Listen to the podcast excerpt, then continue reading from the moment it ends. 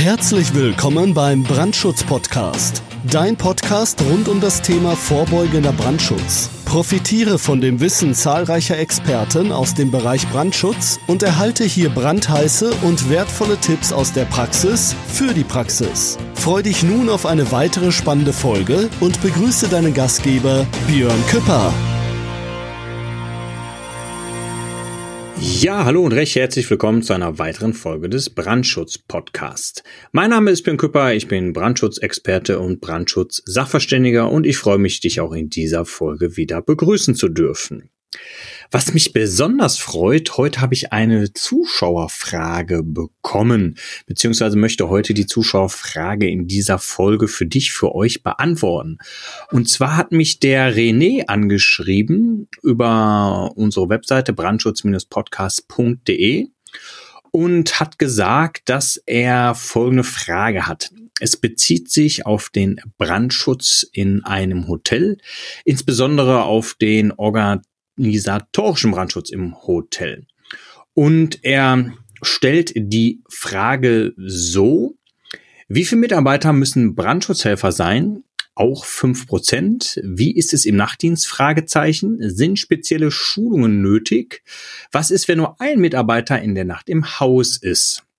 Und dann schreibt er noch, es gibt bestimmt noch weitere interessante Punkte und Fragen, die die Hotellerie und die Gastronomie betreffen. Ja, ich denke, das ist ein spannendes Thema und auch eine sehr spannende Fragestellung, denn das Thema Brandschutzhelfer ist aktueller denn je und in aller Munde. Und ich denke, wir können einfach mal versuchen, ein bisschen Licht ins Dunkle zu bringen.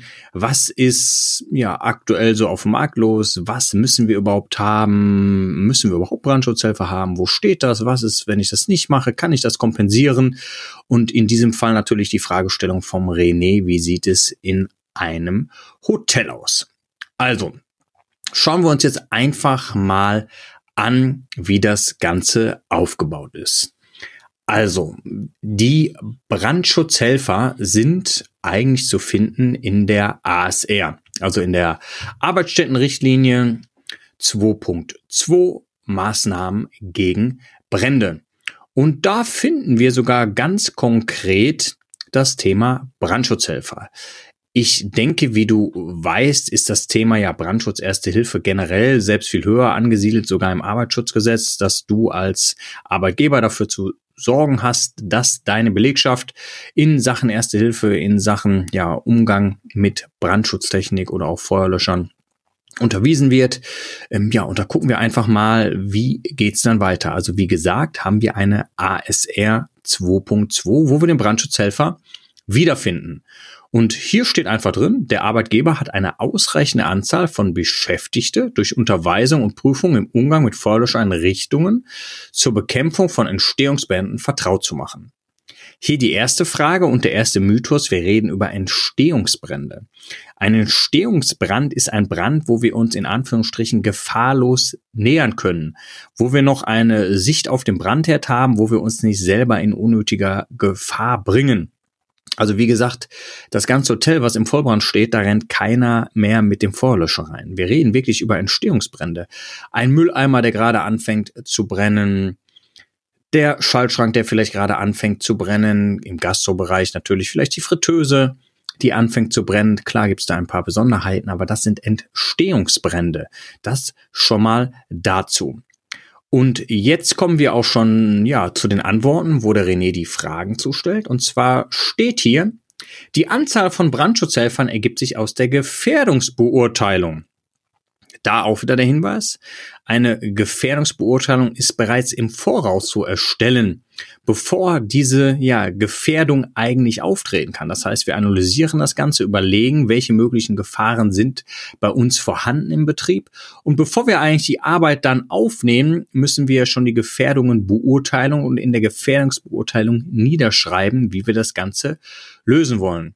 Und jetzt kommt immer dieser Mythos, Brandschutzhelfer, da reichen ja fünf Prozent, weil hier steht, ein Anteil von fünf Prozent der Beschäftigten ist in der Regel ausreichend. Mhm. Klassiker ist, du hast 100 Beschäftigte und sagst, ich brauche fünf Brandschutzhelfer. Hm, ja, kann man so sagen. Aber jetzt wird es natürlich spannend, weil Eine größere Anzahl von Brandschutzhelfern kann zum Beispiel in Bereichen mit erhöhter Brandgefährdung bei der Anwesenheit vieler Personen, Personen mit eingeschränkter Mobilität sowie bei großer räumlicher Ausdehnung der Arbeitsstätte erforderlich sein. Aha. Gucken wir jetzt mal. Eine größere Anzahl in Bereichen mit erhöhter Brandgefährdung. Und jetzt überlegen wir mal, da brauchen wir auch nur ein bisschen in der RSR zu stöbern, wird dort unterschieden zwischen einer normalen Brandgefährdung und einer erhöhten Brandgefährdung. Und hier wird niedergeschrieben, dass mit einer normalen Brandgefährdung zum Beispiel an einem reinen Bürobetrieb zu rechnen ist. Also da sagen wir mal, der Bildschirmarbeitsplatz im Bürobetrieb ist in einer normalen Brandgefährdung einzustufen.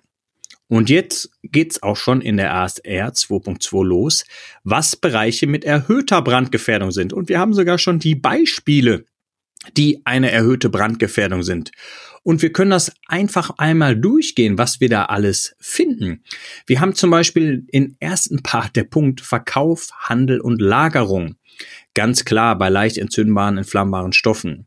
Lager für Recyclingmaterialien, Speditionslager, Lager mit Lacken und Lösungsmitteln, Altpapierlager, Baumwolllager, Holzlager, Schaumstofflager, Lagerbereiche für Verpackungsmaterialien, für sonstige brennbare Materialien, Ausstellungen von Möbel, also auch Möbelhäuser, Verkaufsräume mit erhöhter Brandgefährdung, zum Beispiel der Heimwerker, Markt oder auch der Baumarkt. Aha, schon mal konkretisiert. Im Bereich der Dienstleistungen, Kinos, Diskotheken, klar, Versammlungsstätten.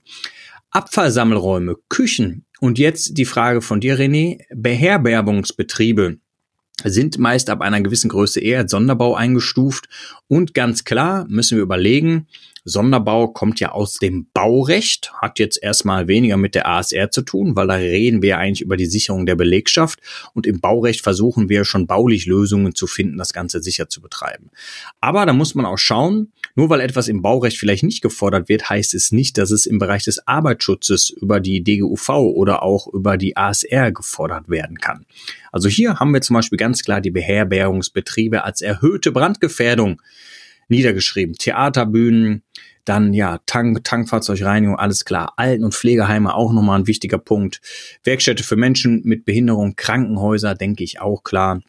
Und es geht immer so weiter. Industrie, ähm, es ist, ich könnte jetzt alles vorlesen, aber wir haben noch einen Industriepunkt, wo zum Beispiel ähm, ja, Herstellung von Papieren, Webereien, Spinnereien, Backwarenfabriken, also auch die Bäcker sind da wieder zu finden ab einer gewissen Größenordnung. Und im Handwerk ganz klar Kfz-Werkstatt, Tischlereien, Polstereien, Metallverarbeitung, um jetzt ein paar zu nennen. Und das sind Betriebe mit erhöhter Brandgefahr. Und was haben wir gesagt, steht in der ASR 2.2 drin, was wir dann lösen müssen bei erhöhter Brandgefahr. Es gibt noch Punkte, die konkretisiert sind in der ASR, die ich ja vorhalten muss, wenn ich eine erhöhte Brandgefahr habe oder einen Betrieb mit erhöhter Brandgefahr. Aber wir gehen jetzt mal explizit nur auf die Brandschutzhelfer ein. Und da steht ja, kann zum Beispiel in Bereichen mit erhöhter Brandgefahr brauche ich schon mehr als fünf Prozent. Ah, okay. Wie? Wie viel genau? muss ich in der Gefährdungsbeurteilung ermitteln. Kann ich das nicht, muss ich mir Expertise von außen ranholen, die das für mich beurteilen können. Bei der Anwesenheit vieler Personen im Hotel definitiv, im Fall vom René vorhanden. Personen mit eingeschränkter Mobilität, ja, muss man natürlich schauen, wie es im Hotel aussieht, können auch Personen mit eingeschränkter Mobilität natürlich drin ruhen, drin schlafen, drin sich aufhalten. Und ja, bei größer räumlicher Ausdehnung der Arbeitsstätte. Und jetzt wichtig ist, die Brandschutzhelfer kommen aus der Arbeitsstättenrichtlinie. Das heißt, die Maßnahmen, die hier gefordert sind, betreffen eigentlich nur das Personal. In der Arbeitsstättenrichtlinie wird jetzt nicht irgendwie erklärt, wie ich ein Hotel zu räumen habe oder wie ich baulich vorzugehen habe. Wir reden eigentlich nur über die Arbeitsstätte, weil ein Hotel ist ja in diesem Fall zusätzlich zu der Beherbergungsstätte und eine Sonderbaus natürlich auch eine Arbeitsstätte. Und daher kommen die Brandschutzhelfer und da sind die niedergeschrieben. Und da ist ganz klar die Frage beantwortet, dass wenn ich zum Beispiel einen Betrieb habe mit einer erhöhten Brandgefährdung, da komme ich mit meinen 5% nicht mehr weit. Weiter geht's. Bei der Anzahl der Brandschutzhelfer sind auch Schichtbetrieb und Abwesenheit einzelner Beschäftigter, zum Beispiel Fortbildung, Urlaub und Krankheit zu berücksichtigen. Klassiker ist auch wieder, ich nehme einfach normale Brandgefahr, nehme 100 Personen, sage, ich bilde fünf Mann aus. Diese fünf Prozent müssen anwesend sein. Das heißt, bilde ich jetzt nur fünf Mann aus, habe ich ja schon definitiv signalisiert, dass ich niemals immer die fünf gleichzeitig anwesend haben kann, weil was mache ich, wenn Abwesenheiten sind? Geplante Abwesenheiten sind zum Beispiel schon Urlaub. Da habe ich noch nicht mal die Krankheit berücksichtigt. Also eine geplante Abwesenheit ist der Urlaub. Heißt, da brauche ich schon mehr Personal. Dann muss ich natürlich, kann ich nicht sagen, ja, ich habe eine riesen äh, Grippewelle im Unternehmen, ich muss trotzdem ja auch als Unternehmer da vorbeugen. Also brauche ich dort auch schon eine erhöhte Anzahl. Da muss man genau schauen, wie viel braucht man. Genau, hat man jetzt Schichtbetrieb, am besten noch Frühschicht, Mittagsschicht und Nachtschicht, dann brauche ich anstatt den fünf, brauche ich jetzt schon 15 pro Tag pro 24 Stunden. Plus natürlich meine Reserven, die ich aufgrund von Schichtbetrieb, Urlaub und Krankheit einrechnen muss. Und da wird immer gesagt, ja, wir haben 100 Leute, wir haben irgendwie Metallverarbeitung im Betrieb, im Schichtbetrieb.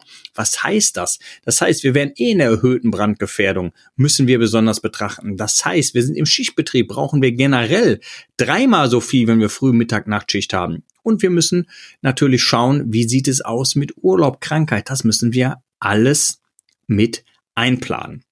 Also René, um deine Frage zu beantworten, wie viele Mitarbeiter müssen Brandschutzhelfer sein? Auch fünf Prozent. Wie ist es im Nachtdienst?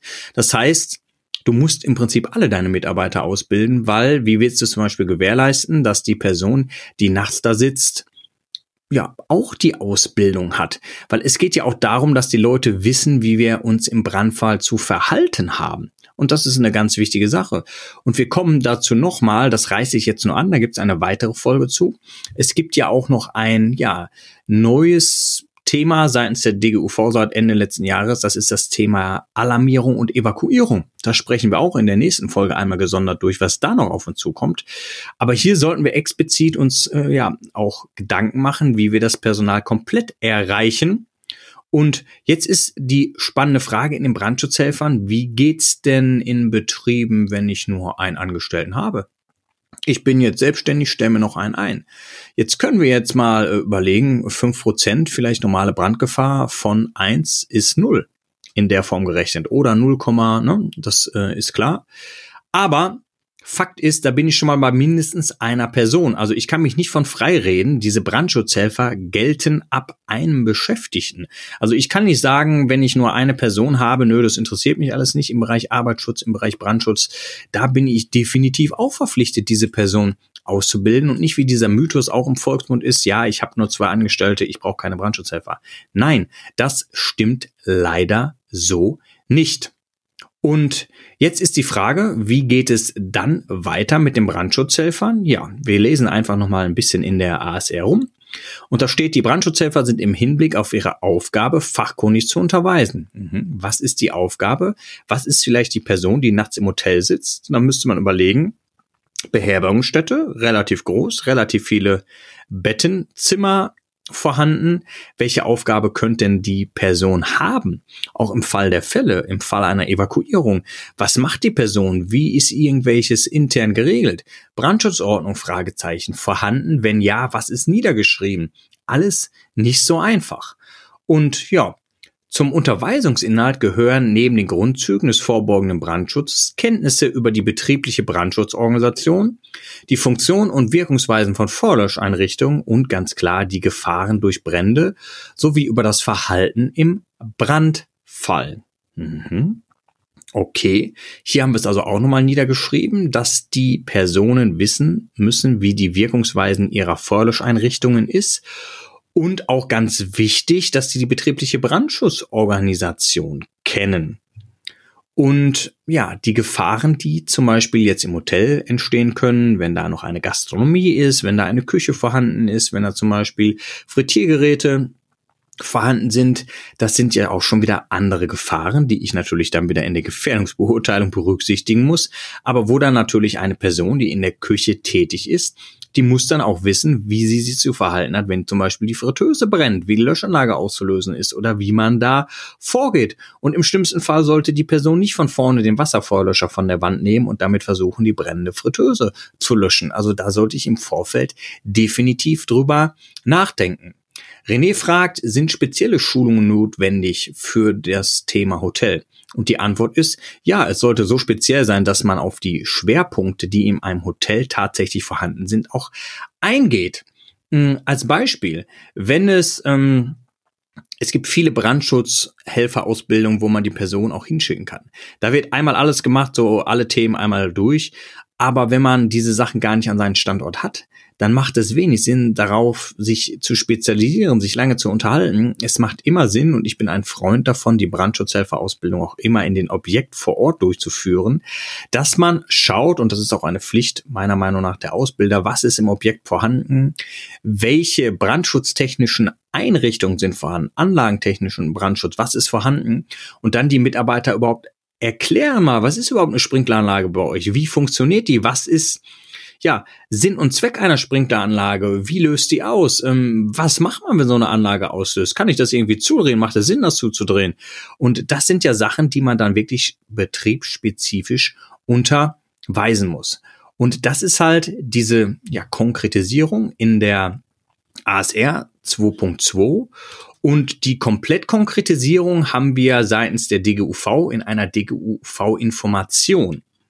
Wenn du jetzt sagst, ah, okay, DGV-Information ist ja nicht äh, wirklich verbindend, oder?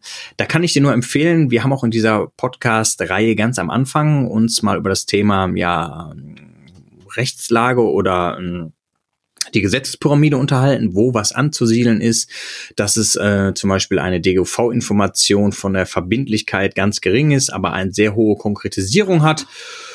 Und dann muss man natürlich schauen, was würde denn passieren? Und hier ist ja auch die Frage. Hier gibt dir unser Gesetzgeber seitens der ASR und natürlich auch seitens der Berufsgenossenschaft. Wir reden ja immer im Dualismus bei uns vom Arbeitsschutz und ähm, dass wir da ja auch Regelungen haben. Und diese DGUV-Information, das ist ähm, ja die 205023. Ich kann das ja auch nochmal drunter verlinken und auch die ASR. Da ist dieses Thema Brandschutzhelfer auf, ich glaube, wie viele Seiten? Ich gucke gerade mal, 16 Seiten komplett konkretisiert. Und natürlich kannst du jetzt sagen, auch ich mache das irgendwie alles anders. Ja, natürlich, es ist ein gutes Recht. Die Frage, die man sich aber stellen sollte, ist, wenn wir schon so ein sehr detailgetreues Schriftstück an die Hand kriegen, was würde denn im schlimmsten Fall passieren, wenn bei uns ein Schaden eintritt? So, also ich sag mal ganz einfach, wenn es einen Personenschaden gibt oder natürlich auch beim, beim Sachschaden, irgendwann würde eventuell die Staatsanwaltschaft anfangen zu ermitteln bei Personenschaden definitiv. Und dann würde der Staatsanwalt mal schauen und würde gucken, mh, lieber Unternehmer, lieber Arbeitgeber, was hast du denn alles so präventiv im Vorfeld bereits gelöst? Natürlich weißt du das auch nicht auswendig, aber der hat natürlich genug Zeit, sich vorzubereiten. Der guckt dann und sagt, ah, okay, mh, Maßnahmen gegen Brände, da hättest du dich vorbereiten müssen, dann gucken wir mal, was du haben müsstest. Aha, Brandschutzhelfer müsstest du haben. Aha, okay. Dann ist die erste Frage, ja, okay, Brandschutzhelfer vorhanden, ja oder nein? Mhm. Okay. Und dann ist die Frage, wie sind die denn ausgebildet werden? Aha. Und jetzt schauen wir hier mal in dieser DGUV-Info rein für die Brandschutzhelfer. Und jetzt ein spannender Punkt. Wichtig, zuhören.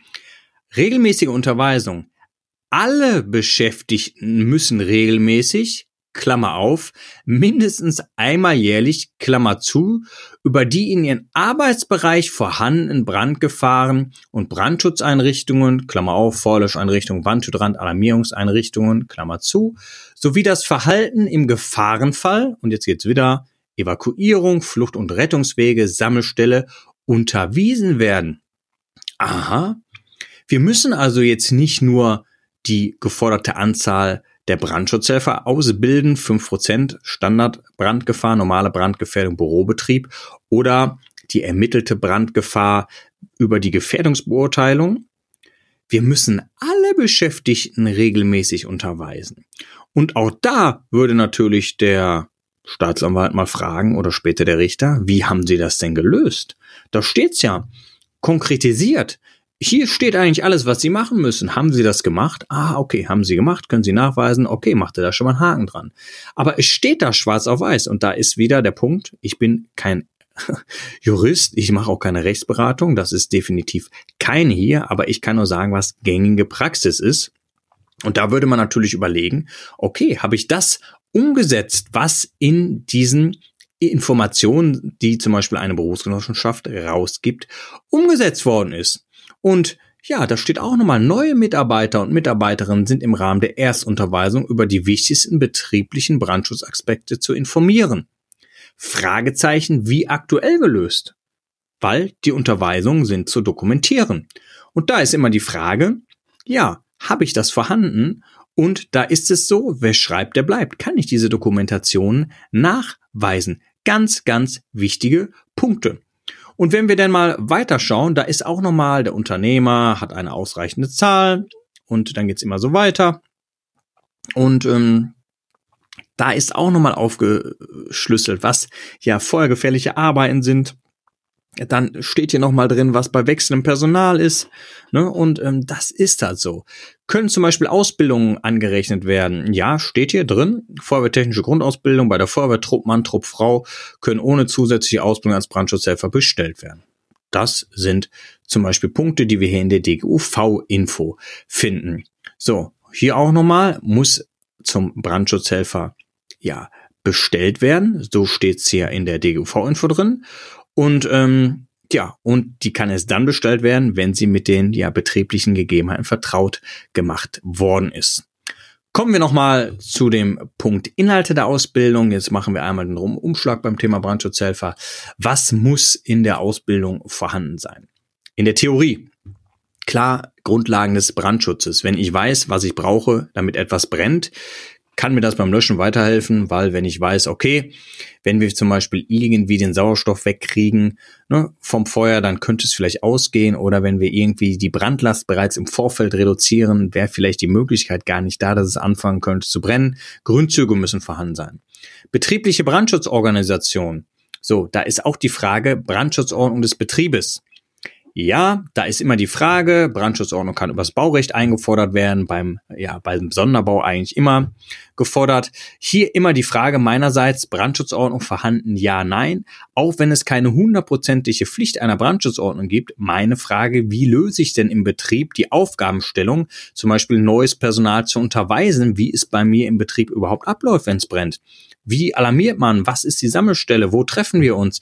Und das brauche ich eigentlich. Da brauche ich eine Brandschutzordnung für. Und das sind auch Punkte zu sagen, ja, wir brauchen keine Brandschutzordnung, weil wir sind ja nicht dazu verpflichtet. Aber Frage, wie unterweist ihr denn euer Personal und wonach? Da sollte man auch drüber nachdenken. Dann natürlich klar, auch hier nochmal aufgeführt bei den Brandschutzhelfern die Alarmierungswege, welche Brandschutzeinrichtungen habe ich vorhanden. Man geht nochmal auf die ASR 1.3 ein. Das sind dann die Sicherheits-Gesundheitskennzeichnungen. Klar, sollte man auch ja vermitteln.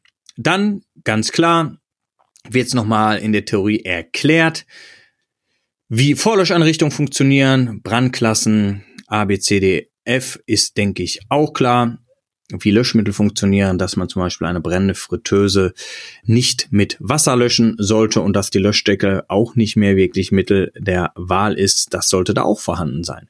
Gefahren durch Brände. Ganz klar, das Problem der Atemgifte Rauch macht uns ein ganz großes Problem.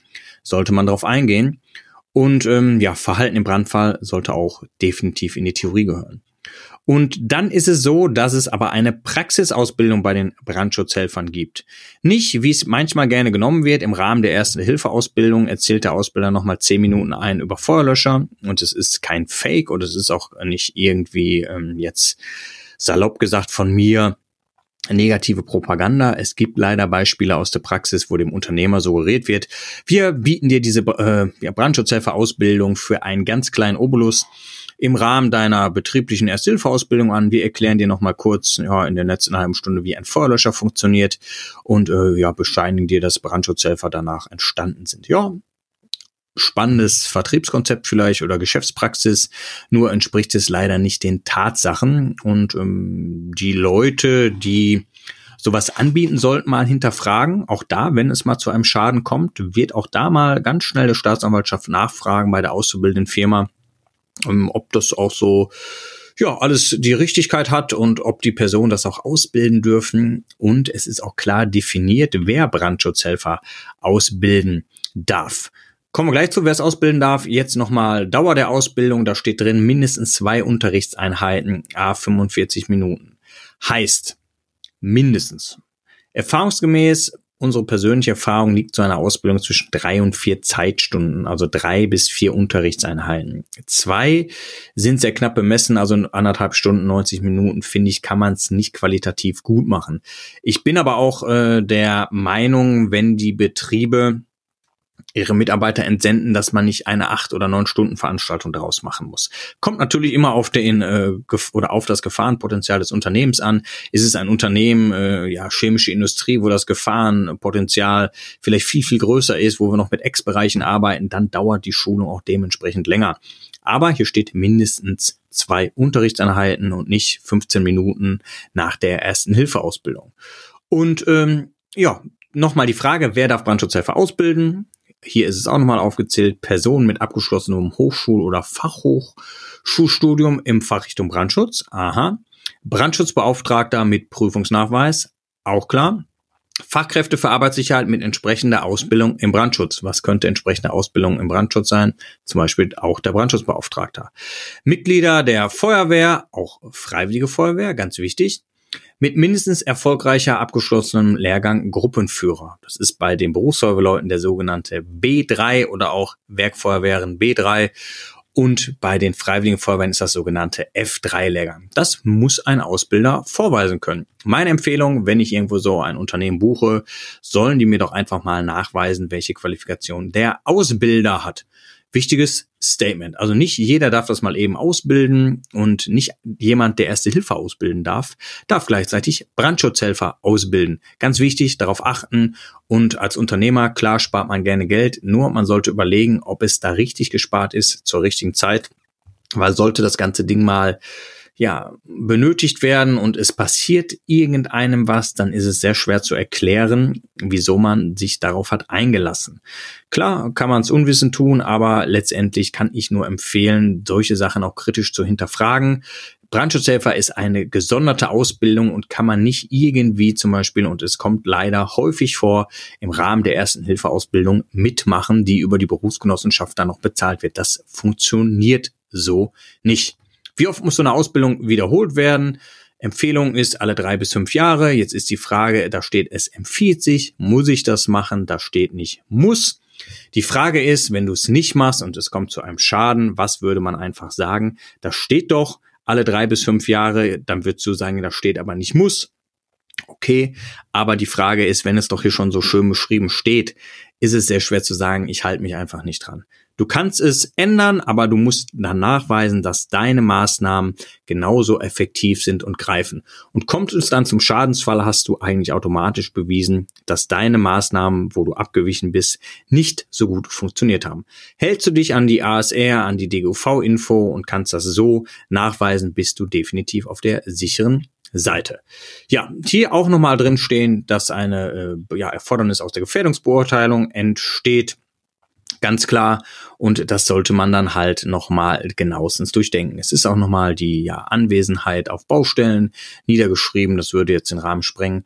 Aber es steht nochmal ganz genau drin, wie man sich bei einer normalen Brandgefährdung und bei einer erhöhten Brandgefährdung zu verhalten hat. Und ähm, da ist auch ganz klar drin, da steht die Ausbildungsdauer zum Beispiel bei einer erhöhten Brandgefährdung nach Bedarf. Und da steht auch drin, ne, das nach Gefährdungsbeurteilung und das kann dann auch mal länger dauern. Wie gesagt, wenn du einen chemischen Betrieb hast, wo, äh, weiß ich nicht, nach Störfallverordnung, allen drum und dran, äh, alles, was man da noch hat, berücksichtigt werden muss, dann kann die Ausbildung auch bis zu einen Tag dauern. Aber jetzt meiner persönlichen Meinung nach ein Standardbürobetrieb mit normalen Brandschutzausbildung, da ähm, ja, reicht eigentlich die ja, sogenannte drei bis vier Stunden und dann ist man auf der sicheren Seite. Ja, das ist, wie gesagt, zum Thema Brandschutzhelfer jetzt mal der komplette Rundumschlag, weil ich so viel in der letzten Zeit dazu höre, so viele Fragestellungen, so viele Unwahrheiten, die einfach auf den ähm, Markt existieren, so viel, sorry, schwarze Schafe, die irgendwie meinen, ja, damit äh, den schnellen Euro zu machen und äh, die Zertifikate am laufenden Fließband drucken, ohne es überhaupt letztendlich zu dürfen. Und der Nährwert ist dann auch für, für die Unternehmen sehr fragwürdig. Ja, René, ich habe jetzt etwas weit ausgeholt. Ich hoffe, ich konnte trotzdem deine Frage ja beantworten. wie gesagt, Brandschutzhelfer im Hotel müssen fünf Prozent da sein oder auch mehr, denke ich, ist beantwortet. Wie sieht es im Nachtdienst aus, ist, denke ich, auch beantwortet. Sind spezielle Schulungen nötig? Die Antwort ist, die Schulung muss so sein, dass sie auf das Unternehmen, auf das Hotel in diesem Fall angepasst ist. Ne? Dann ist nochmal äh, die Frage, ja, was ist, wenn nur ein Mitarbeiter in der Nacht im Haus ist? Frage Gefährdungsbeurteilung, Frage Brandschutzordnung, was ist da niedergeschrieben?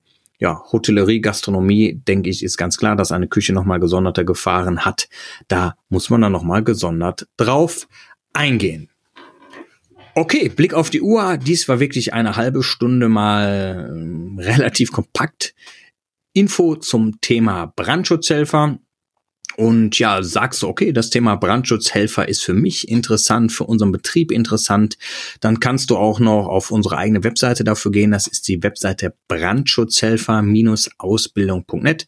Das packe ich auch nochmal in die Shownotes unten rein und da werde ich auch nochmal alles zusammenfassen oder da ist aktuell sehr viel über das Thema Brandschutzhelfer nochmal zusammengefasst. Wir bilden diese Brandschutzhelfer schon ziemlich lange aus, bevor dieser große Hype da jetzt eigentlich entstanden ist. Und ähm, deshalb kann ich so salopp sagen, kann ich da einigermaßen aus dem Nähkästchen plaudern und ich weiß, wo so die Fallstricke sind. Als Unternehmer ganz klar möchte man immer irgendwie Geld sparen, aber man sollte überlegen. Letztendlich ist es auch mein Name, der auf dem Geschäftsschild steht oder auf der Hotelkette, Supermarktkette, was auch immer. Und gerade in der heutigen Zeit ist es sehr schnell und ich denke, es möchte kein Unternehmen da gerne negativ und schnell in die Schlagzeilen geraten. Und deshalb ist es so, dass eine vernünftige Ausbildung des Personals im Bereich des Brandschutzes, komplett die sogenannte Brandschutzunterweisung, aber natürlich auch nochmal konkret Brandschutzhelfer definitiv auch eine Sinnhaftigkeit haben und im Fall der Fälle natürlich beitragen können, dass mein Schaden minimiert wird. Und ganz, ganz wichtig, dass nicht alle rumrennen wie vielleicht die aufgescheuchten Hühner, sondern dass es ein paar Strukturen gibt, die man im Schadensfall umsetzen kann und dementsprechend auch so, ja, Mensch und Menschenleben retten oder zumindest ja die Möglichkeit, es zu retten, deutlich erhöhen kann. Wie siehst du das? Hast du Erfahrung im Bereich Brandschutzhelfer-Ausbildung? Siehst du es anders oder hast du Verbesserungsvorschläge? Dann nimm doch gerne Kontakt zu mir auf. Du kannst Kontakt zu mir aufnehmen einmal über LinkedIn. Dort kannst du einfach mal nach Brandschutz Podcast googeln, beziehungsweise bei LinkedIn nicht googeln, aber einfach in die Suchfunktion eintippen. Du kannst mich suchen, Björn Küpper, oder geh einfach auf brandschutz-podcast.de. Dort findest du einmal den Link zu unserer LinkedIn-Gruppe zum Brandschutz-Podcast, aber hast auch dort noch die Option, Kontakt zu mir aufzunehmen. Und wie gesagt, das Thema Brandschutzhelfer wird auf brandschutzhelfer-ausbildung.net von uns nochmal detailgetreu abgebildet. Ja, jetzt sind wir am Ende angekommen. Ich freue mich auch, dass du bei der nächsten Folge hoffentlich wieder zuhören wirst. Bis dahin, lass nichts anbrennen und pass auf dich auf. Das war es auch schon wieder für heute beim Brandschutz-Podcast. Wenn dir diese Show gefällt, dann abonniere uns doch einfach, damit du keine weitere Folge mehr verpasst. Und sag ruhig allen anderen Bescheid, die auch noch von diesem brandheißen Wissen profitieren könnten. Bis bald!